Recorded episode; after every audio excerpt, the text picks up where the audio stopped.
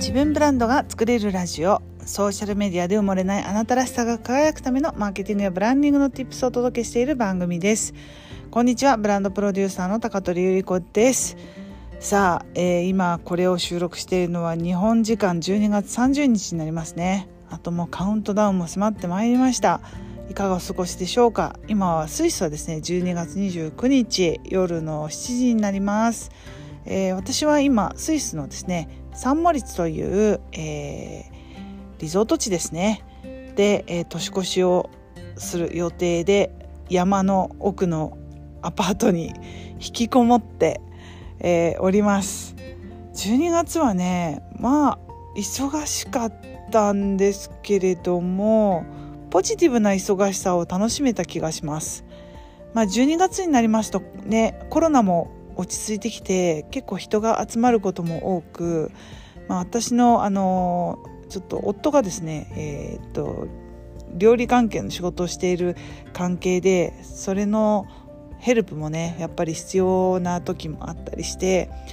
まあ今年はクリスマスパーティーの回数が本当に多かったですね。大勢で集まってパーティーをするっていう日常が本当に戻ってきて本当に良かったですね。と改めてしみじみ思うとともにですね私のビジネスを振り返ると、えー、いろんな人に会えた12月だったなっていうふうに思っています。これを聞いてくださっているリスナーの方には、えー、何度もね、えー、いい反響をいただいているんですがこのコラボの、え、回も非常に多かったですしゲストをねお招きしていろんなお話を聞かせていただいたりすることもありましたし、私公式 LINE を持ってるんですけれどもそこでクリスマス企画ということで普段あんまりやらない、個別のえー、あなただけのブランディングサービスとはというですね個別のコンサルを、えー、超破格の値段で、えー、ご紹介をさせていただきました。限定3名という、え、サービスをね紹介させていただいたところ本当に多くの方にお申し込みをいただきまして急遽増枠をしまして、えー、明日が最後になるのかな。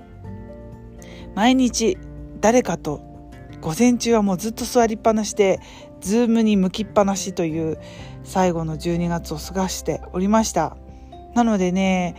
もっともっとこうやって発信活動していましたけれども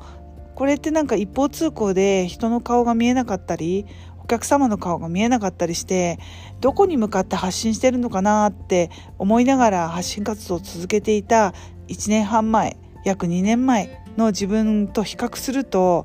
本当に成長したなと思って自分をちょっと褒めてあげたいそんな、えー、年年末でございます。だってね誰が私の発信を見てくれてるのかなとかビジネスで始める時ってペルソナっていうのを設定するんですが一人一人の自分のサービスを売る時に具体的にお客様をえー、設定するんですよね。そのお客様が何に悩んでるのかを設定してお悩みに応えるサービスを提供できてるかどうかっていうのを確認するんですがもうねそれすらも本当に浮かばないんですが今こうやって個別にねコンサルをさせていくいただく機会が本当に増えてそれによってうんもっともっと具体的にあこういうことでお悩みなんだなっていうところがすごく見えてきたなっていうふうに思います。私のクライアントさんの中では2つ大きくタイプが分かれると思います。一つはまだゼロベースで主婦で、えー、まあ、パートとかをやっているけれどもなんか自分がね何者かになりたいって思ってるんだけど何していいかわからないっていう方が一つ。そして2つ目はもうすでにビジネスがあるんだけれどもうんどうもなんか他を見てるとなんかそんな他の人みたいにうまくいってないし、えー、かといってなんか私が何者なのかよく分かんなくなってきちゃったっていうビジネス迷子チームですねこの2つに分かれると思うんですが本当に私の場合は両方あって前者の、うん、ゼロベースの人はそうですねやっぱり自分の肩書きを作るっていうことが一つの自信になるんですよね。えー、料理家っていうタイトルだったりネイリストだったりウェブコンサルティング、えー、ウェブ秘書とかですねオンライン秘書から、まあ、TikTok やインスタの代行運用とかですね今本当に多岐にわたって自分で仕事を作ろうと思えばいくらでもできるんですよね。でもそれを、えー、客観的にな立場でプロから、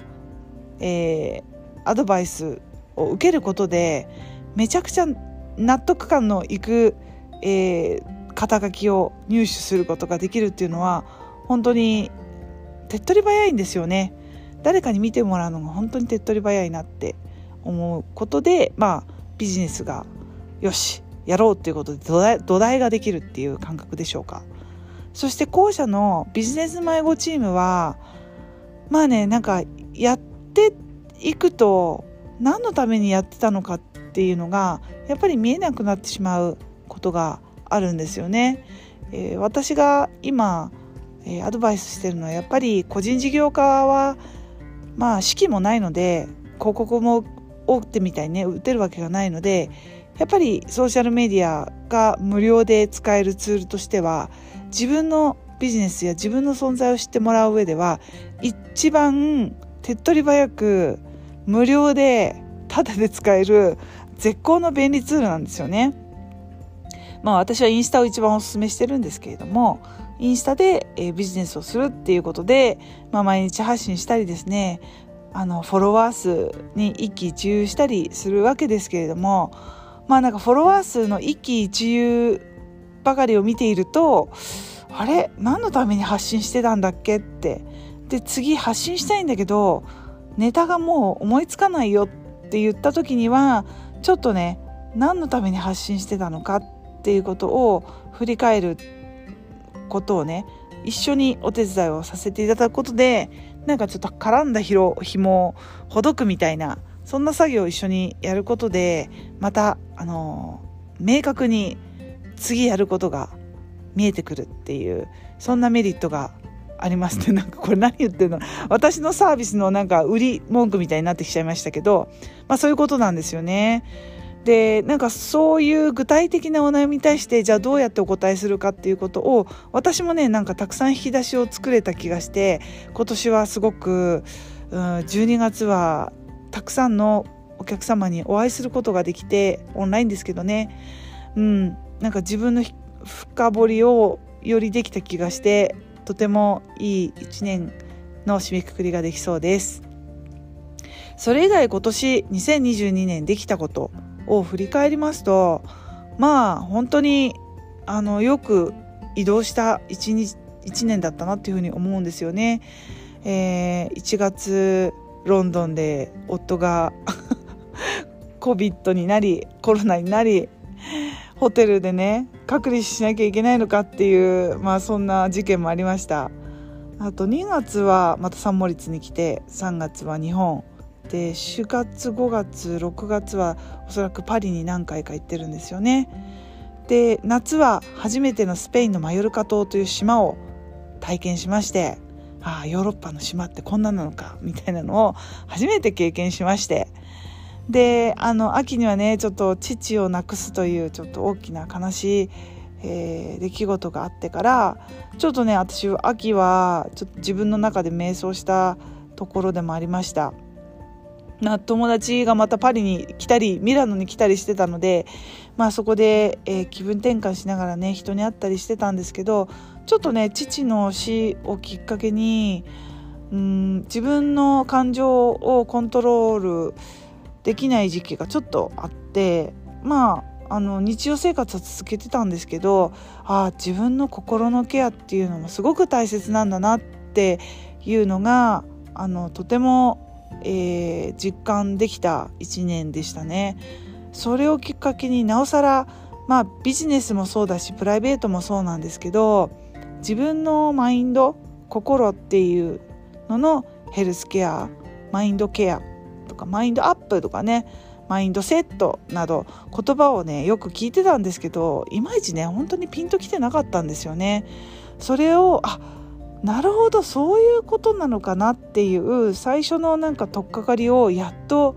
あの47歳で やっとあ48歳かすいません。サバ読みました。48歳でなんかやっと見つけた気がします。なので来年はねもっとそういう心の、えー、持ちようみたいなところも自分で目を向けたいですしあのおかげさまで1年間ずっと健康で入れたんですけど、まあ、健康とね心と体の健康っていうのは当たり前ですけどもっともっとちょっと意識して行動に移していきたいなっていうふうに思っています。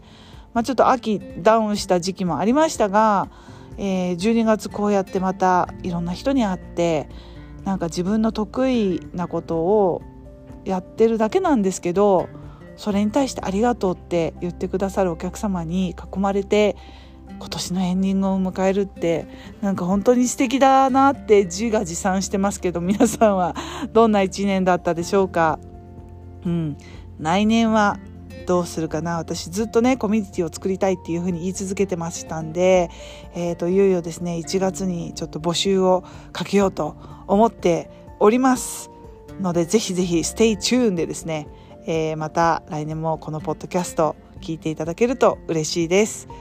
はい、えー、これが最後の配信になるんでしょうか？ちょっとまだ分かりませんけれども、えー、ご自愛の上年末ゆっくりとお過ごしくださいね。最後まで聞いていただきありがとうございました。また次のおせいでお会いしましょう。またね。チュース。